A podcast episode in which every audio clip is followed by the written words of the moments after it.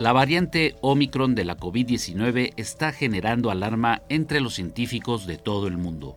Sudáfrica, donde se detectó el virus hace unas semanas, informó a la Organización Mundial de la Salud que los primeros datos sugieren que la variante tiene un mayor riesgo de reinfección. Incluso la Organización Mundial de la Salud la ha clasificado como variante de preocupación, aunque reconoció que no está claro si Omicron es más transmisible.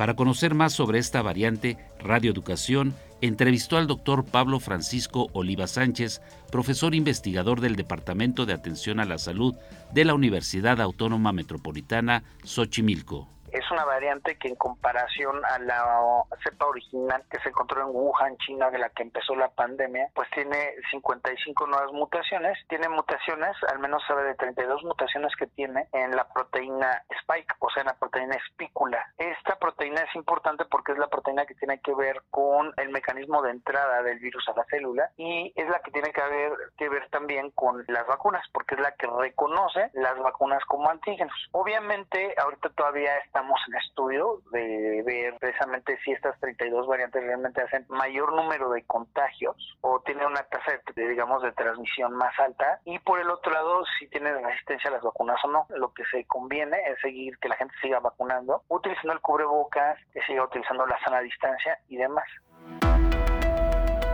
Pese a que los científicos en el mundo sostienen que aún hay más dudas que certezas sobre la nueva variante, hay unos estudios que señalan que los síntomas principales que se presentan entre las personas que se contagian son dolor muscular, fatiga y dolor de cabeza intenso, sin tos ni pérdida del gusto u olfato. El especialista de la Universidad Autónoma Metropolitana, Pablo Francisco Oliva, llamó a la población a no entrar en pánico. Es necesario conocer más de Omicron no entrar en pánico, entrar en un estado vigilante. Tenemos que conocer más sobre este virus, porque este virus, si no mal recuerdo, fue como por el 18 de noviembre que se empezó a notificar en Sudáfrica. Y luego se supo que ya habían en 10 países más, entre ellos Israel y algunos países de Europa. En este caso, el gobierno tenga, eh, digamos, como que el PCR o la técnica específica para poderla detectar. Entonces, tenemos que ver qué ocurre, que se hagan estudios. Que si la vacuna protege o no, tenemos que seguir estudiando si la, la vacuna protege o no. En México hay variantes que se están vigilando específicamente, que son las que, las que han producido o las que han en porcentaje más alto han explicado el porqué de cada una de las olas. Porque en porcentaje desde la primera, la segunda, la tercera ola, las variantes han cambiado. Si hay una nueva variante y hay otra nueva variante que fue la que generó esta cuarta ola, suponiendo, pues hay que estar fijándonos en lo que está enfermando a México. Por eso es importante que el gobierno implemente sistemas de vigilancia por laboratorio en los casos que se estén dando con signos y síntomas de COVID-19.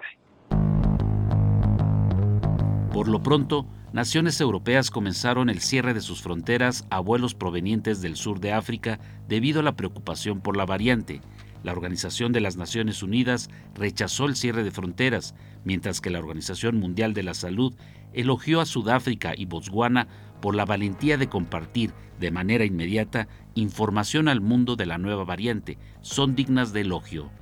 Las autoridades de nuestro país mantienen un monitoreo sobre el desarrollo de esta nueva variante en el mundo, que ya tiene presencia, además de África, en Europa, Asia, América del Norte y América del Sur. Rechazaron el cierre de fronteras. México no debería cerrar fronteras, pero sí adoptar mecanismos de vigilancia y control en su frontera sur. Es el paso de migrantes, muchos de ellos de origen africano más que cerrar fronteras, tenemos que aumentar las tasas de vacunación. Tenemos que estar vigilantes, sobre todo ver qué ocurre con los países donde se está dando, que es Europa, obviamente, por la cercanía con África, y estar verificando cómo entran nuestros vuelos, qué países, vigilar los vuelos de los países, pero no cerrar. No sé si estemos preparados para cerrar, porque volvemos a repetir, no, ahorita sería muy precipitoso porque al menos migración de africanos a México es baja. Sí es importante estar estableciendo ciertos mecanismos de control. Ejemplo, hablando de frontera. Sabemos que hay un porcentaje de población africana que está entrando por la frontera sur. Se debería de vacunar, se debería de otorgar servicios médicos de asistencia a todos aquellos individuos que vienen por la entrada de la frontera sur. Deberíamos de focalizarlo en lo que nosotros podemos ver como entradas hacia México. Nosotros tenemos que estar alertas, sí, pero no tomar medidas extremas, ir tomando las medidas conforme se vaya viendo si existe transmisión o no de ese virus en México.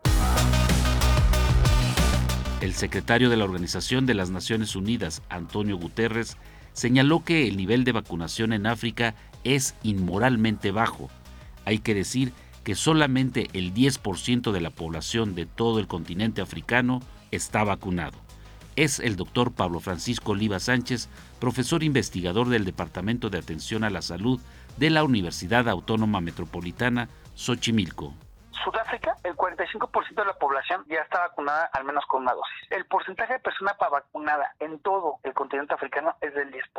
Sí es una desigualdad muy importante. Por eso cuando se mandó a hacer la estrategia COVAX, sí debió de haber una distribución equitativa hacia los países, que es lo que en algún momento el mismo gobierno de México defendió, que se hizo bien por parte de nuestros representantes en el área mundial, ¿no? O sea, sin embargo, pues no se ha hecho. Se supone que al parecer la primera variante similar al Omicron fue en un que duró meses con VIH y COVID y parecer el hecho de estar en una exposición prolongada del virus pudo haber generado la mutación o las mutaciones. Tiene más mutaciones contra la cepa original que la delta y las otras que hemos estado nosotros vigilando en México. Que se tenga que hacer un examen de conciencia mundial, tienes que vacunar a los africanos así como los otros países hemos vacunado. O sea, yo creo que es una cosa de justicia distributiva a nivel mundial.